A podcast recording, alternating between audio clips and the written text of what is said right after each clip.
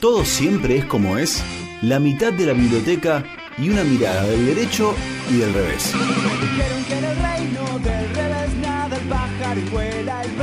Una columna de la abogada Ornella Ascarano, del derecho y del revés.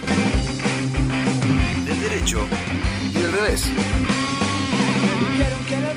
Y ahí está nuestra abogada, la señorita Ornella Escarano. ¿Cómo estás, Ornella? Bienvenida. Buenas tardes, ¿cómo están? Muy bien. ¿Te sentís parte de, Radio Urbana, Ornella, en estos siete años? Por supuesto que sí. Hoy lo pensaba cuando veía y recordaba que se cumplían siete años y sí, la verdad que sí, me siento muy cómoda y soy muy feliz los martes a esta hora. En el día de hoy, casamiento, una eh, institución a la que un porcentaje muy grande de la población, más tarde o más temprano, termina diciendo que sí. Sí, así es. Un poco habíamos eh, dicho que íbamos a hablar de matrimonio la vez anterior cuando hablamos de divorcio. Arrancamos al revés, en realidad. Primero hablamos de divorcio y ahora nos metemos con el tema de matrimonio. Sí. Eh, por algunas cuestiones que, bueno, que sí cambiaron, de novedades que se, sucedieron a partir del 2015, del 1 de agosto de 2015, cuando entra en vigencia el Código Civil y Comercial. Eh, y bueno, hay algunas cosas también que, quería comentarles que muchas veces no, no se suelen hablar de estas cuestiones que tienen que ver, en primer lugar, con el tema de los vicios del consentimiento cuando uno eh, da el sí, ¿no? ¿Qué pasa cuando, por ejemplo, tenemos un error acerca de las cualidades personales de la otra persona, de la persona con la cual vamos a contraer casamiento? Eh, si mm, eh, hay una cuestión que se puede plantear la nulidad del casamiento y hay algunos fallos ilustrativos en este sentido recientes, si bien fueron juzgados los dos que, buscaba para, para esta ocasión de charlar con ustedes, fueron juzgados bajo el código anterior, eh, pero traen, eh, es similar el tratamiento que tenía el código anterior con el nuevo código en lo que hace a esta cuestión de eh, los vicios del consentimiento. Cuando hablamos del vicio del consentimiento hablamos de la violencia, el dolo, el error sobre la otra persona. Y hay un fallo muy...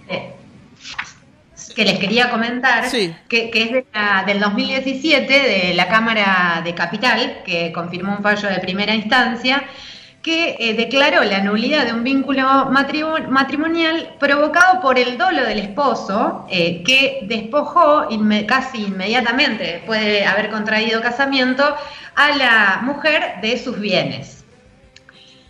Eh, fue una simulación, digamos, de, una voluntad de construir un, proyecto de vida en común, lo que significa el, matrimonio en sí eh, y para eso eh, simuló esa voluntad y al poco tiempo de haber contraído el matrimonio, mediando eh, cuestiones de violencia familiar, la mujer, la interrupción de, la mujer por parte de un tratamiento psiquiátrico que él la obligó, y lo que hizo fue acompañarla a todos los actos que por ser bienes propios de la mujer requerían el asentimiento de ella, por ejemplo, ventas de automóviles, casas y demás, y la acompañó y vendió todo el patrimonio de la mujer para liquidar y quedarse con el dinero. Se fue a la mierda, vamos a ser sinceros, ¿viste? Porque no es que estaban, no era un corsita en el medio, por lo que estoy viendo era algo un poco más. Exacto, bueno, eh, también bueno, muchas cuestiones de violencia de género en el, en el medio eh, que hacen posible toda esta, esta cuestión, pero bueno, hay una, un, la persona, la mujer, por supuesto que no sabía eh, o no o fue inducida a error de casar, de, al casarse con una persona de la que se presumía su buena fe, ¿no? Al, al, contraer este vínculo. Así que bueno, la justicia, después de muchos años, incluso después de que él fallece, eh, declara la nulidad del matrimonio. Así que bueno, este por ejemplo, y hay otro fallo que también quería compartir con ustedes respecto a la misma cuestión, ¿no? A este error que se, que se tiene sobre la otra persona cuando uno se va a casar, que tenía que ver, en este caso es un, fallo de Santa Fe, de la provincia de Santa Fe, donde se dispuso también la nulidad del matrimonio porque por un error eh, o sea, acá no, no, se configura el dolo, es decir, la intención de la otra persona eh, en, generar una situación, aunque es discutible, que tenía que ver con que eh, el hombre tenía orientación homosexual y la mujer no sabía que incluso tenía una pareja de muchos años, este señor, Eh, y bueno, la mujer no sabía de eso, así que cuando ella se entera, pide judicialmente que se declare la nulidad del, matrimonio, claramente, porque a los 10 meses de casados, mm. el, esposo le contó su orientación eh, sexual. Así que bueno. ¿Y ahí entra la, nulidad por la orientación sexual o porque él tenía otra pareja? Porque digo, pasa un montón eso. Gente que se casa y tiene una, una amante hace 15 años. Pero a veces son cuestiones que uno lo sabe y lo consiente y es un acuerdo entre pares y el plan de vida de cada uno que deciden vivirlo de esa manera. En este caso no, era algo que ella no sabía y se casa con una persona pensando que, bueno, que no tenía una pareja. Eh, no importa acá tanto la orientación sexual, sino que también el proyecto de vida en común se ve alterado por una situación de hecho que podría ser incluso mujer, o sea, lo que fuere, no, no, no es tanto la cuestión eh, de orientación sexual, sino el, el, error sobre las cualidades personales de la otra persona con la cual uno decide emprender ese proyecto de vida en común. Casi, casi el fraude.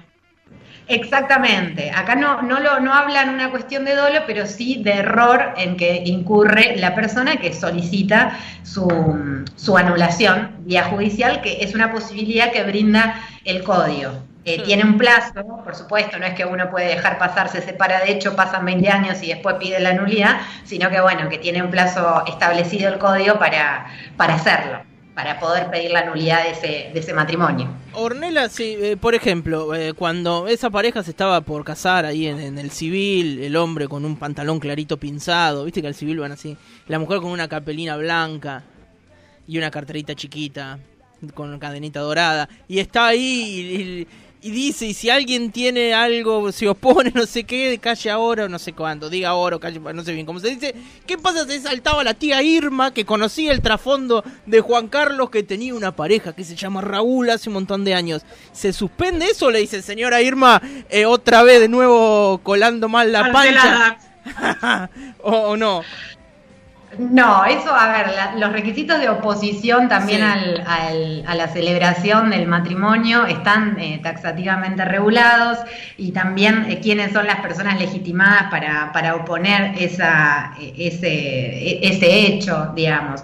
Claramente que después puede pasar que si la tía dijo eso, después la otra persona pueda decir, mira, y bueno, vos ya lo sabías porque te alertó la tía, el barrio, y claro, vos, y vos quisiste seguir igual. Entonces, bueno, ahí habría que ver con cuál, es de grave, obviamente, el error. No estamos hablando de cuestiones eh, así, pero, pero yo creo que en ese caso sería más complicado probar que la persona no sabía, por lo tanto no cabría la nulidad del matrimonio. Bien. ¿Qué es más fácil de, romper, el contrato del matrimonio o de un alquiler por dos años con un departamento? El matrimonio, Sí, seguro, no tengo duda de eso. sí, a ver, yo les contaba la otra vez que hoy es eh, eh, fácil divorciarse en el sentido de que uno no requiere de la voluntad de la otra persona, eh, así que puede directamente divorciarse aún sin el consentimiento de si la otra persona no se quiere divorciar. Eso es tremendo, porque un día llegas a tu casa y decís, che, estamos divorciados, quería decir, avisarte. ¿Qué pasó? Antes no, antes no era así, pero bueno, uno también se casa pensando en que no, en que no se va a divorciar, ¿no? Por lo menos no en, un toque, qué sé yo. ¿Los prenunciales son fáciles de ejecutar digo, o, puede haber algún impedimento para que te digan, no, mira, eh, esto que estaba firmado no corre? No, a ver, eh, hay un tipo nada más de, convenciones matrimoniales, digamos, de lo que uno puede hacer antes de, contraer el matrimonio, también está taxativamente regulado eh, y tiene que ver con, por ejemplo, la designación de los bienes propios, de, los, de los bienes de cada uno de los contrayentes que lleva el matrimonio. Eh, las deudas, denunciarlas, cuáles son las deudas propias que también uno lleva, las donaciones que se hagan entre, entre futuros cónyuges y eh, lo que significa la aplicación de alguno de los dos regímenes de, bienes a los que uno puede optar, que esa es la novedad que trae el Código Civil y Comercial, que uno es la comunidad de bienes, lo que existió siempre, y la otra es el régimen de separación de bienes, que eso se inscribe eh, como una anotación en el acta de matrimonio, esa, esa opción que los cónyuges hagan. Después todo otro tipo de pacto es eh, nulo, ¿sí? no se puede hacer más pactos que los relativos a estas opciones que, les estaba diciendo. Y después todo lo que sea, en este caso, eh, es fácil, digamos, una, llegada a la cuestión de la separación, ¿no? de, la extinción de la comunidad a través del divorcio, bueno, ahí como yo les explicaba con, el divorcio, uno presenta un convenio regulador donde eh, se pone de acuerdo con la otra parte y es más sencillo, y si no se ponen de acuerdo, ahí sí entran a regir las pautas del código según el régimen que hayan elegido los contrayentes. Si no eligieron ninguno, se aplica supletoriamente el régimen de comunidad, que es el régimen de los bienes gananciales, ¿no? El 50% para cada uno. Eh, y ahí hay sí una cuestión importante que es para distinguir los bienes propios de cada uno de los cónyuges. Y uno lo que tiene que hacer es aclararlo en el acto de adquisición. Y eso pasa mucho. ¿sí? A veces cuando no se aclara, por ejemplo, hay una plata que yo recibo por herencia y, no, y compro un inmueble y ese inmueble en el acto de adquisición, en la escritura, no aclaro que es con, bienes, con bien propio, ese bien se presume ganancial al momento de la extinción de la comunidad. Chuni, a ver que está levantando la mano, no sé si se quiere casar o quiere hacer una consulta. No, va, a ser una pregunta que a ustedes les va a hacer pensar en eso. A ver. Pero no se rían porque no es para eso. Eh, yo pensaba, por ejemplo, que uno de los primeros pasos es, bueno, ¿cuáles son los requisitos para que dos personas decidan casarse? Porque, por ejemplo, hace 10 años eh, se tuvo que sancionar una ley. para José. hace 10 años una persona de la, del mismo sexo se quería casar, uno de los requisitos era no ser del mismo sexo, justamente. Hoy, ¿qué, ¿qué requisitos existen, digo, dentro de los básicos? Digo, ser, no sé, ser mayores de edad es uno de los requisitos, ¿cómo, cómo es eso? Sí, ah, bueno, ser mayor de 18 años, aunque los eh, mayores de 16 años también se pueden casar con autorización de sus representantes legales o con autorización judicial. Qué raro eso, ¿eh? Sí, yo no sé si hay muchos casos, la verdad que habría que buscar estadísticamente quién se casa a los 16 años, pero bueno. Eh, y después, eh, bueno, obviamente el ser eh, el parentesco en línea recta, claramente, la bigamia, por supuesto, tener un matrimonio previo, claramente. Tener pareja, tener pareja, Chuni, vos que preguntabas.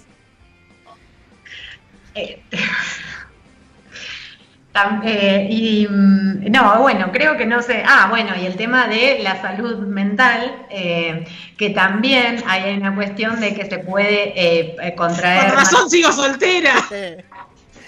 No, yo venía tildando todo parejito. Le venía metiendo tilde, tilde, tilde. Me cagaste.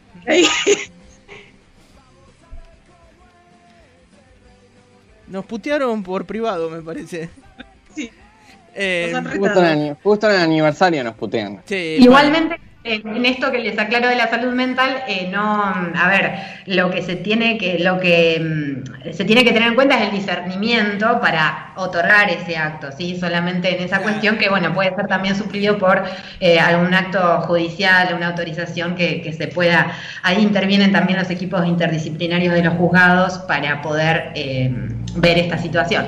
Pero Chuni, a tu pregunta, son esos los, las cuestiones, por supuesto que ya tenemos ley de matrimonio igualitario, por lo tanto ya no, no tiene nada que ver Chuni.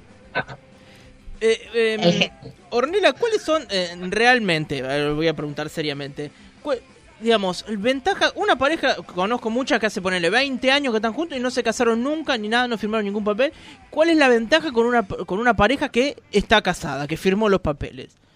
Pues, ¿O es solo para decir, bueno, es porque estamos casados y la verdad que nos gustaba el anillo?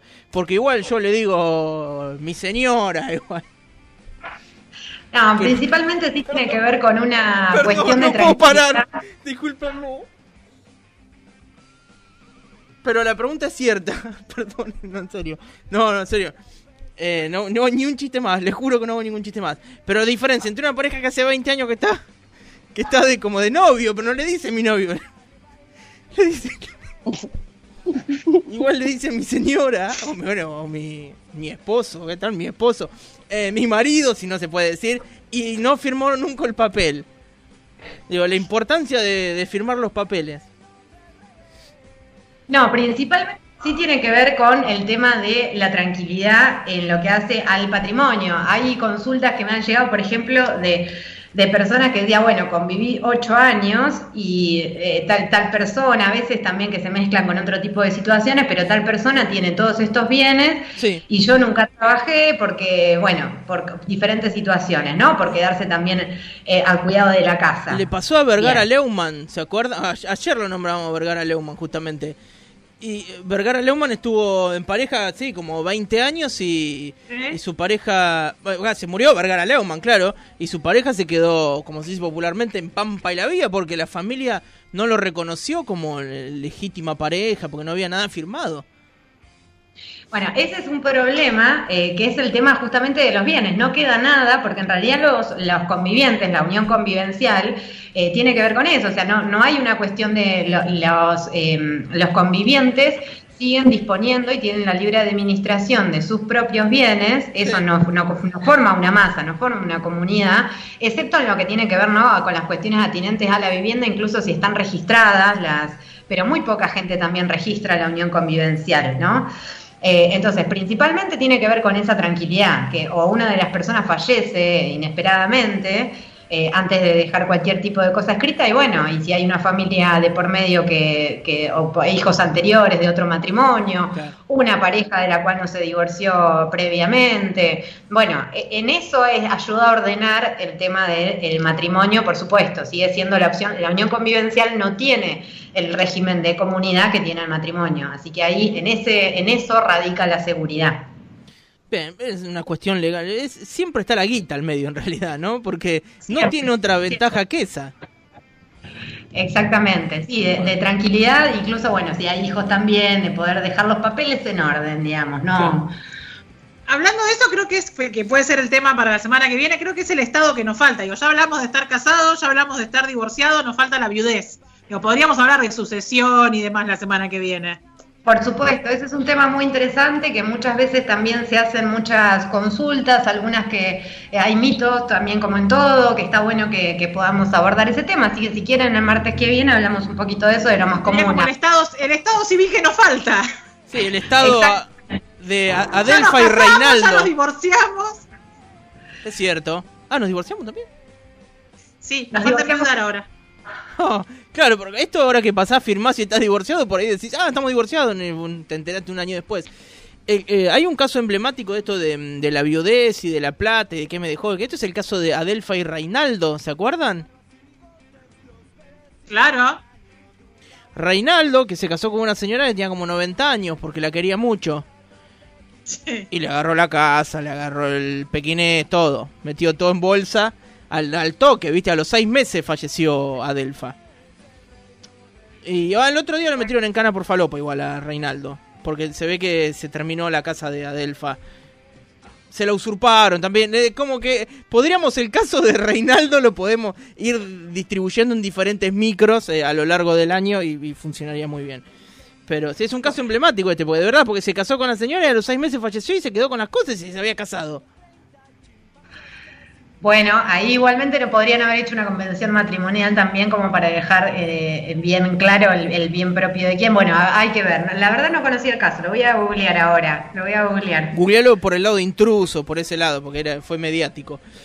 Bueno, Ornella, muchísimas gracias por hablar de, de casamiento. Hemos descubierto que la única ventaja es la económica, así que si no hay mucha propiedad y cosas que andar distribuyendo tampoco es tan necesario. Bueno hay, alguien que me va a escuchar seguramente y me van a matar. También tiene que ver con el compartir un proyecto de vida en común eh, y, y, y el deber de, asistencia que se deben los cónyuges y demás. Hay otra, otra óptica que yo no estoy explicando acá, pero siempre... Sí, que es la parte más, eh, más sentimental del casamiento, ¿no? Eh, va a estar subido el micro del derecho y del revés a nuestro Spotify, página web, etcétera, etcétera. Ornela, muchísimas gracias por siempre echar luz a estas cosas cotidianas de todos los argentinos. Muchas gracias y que tengan una linda tarde. Lo mismo para vos. Gracias, Orne, igualmente. Así pasaba nuestra abogada Ornela Escarano.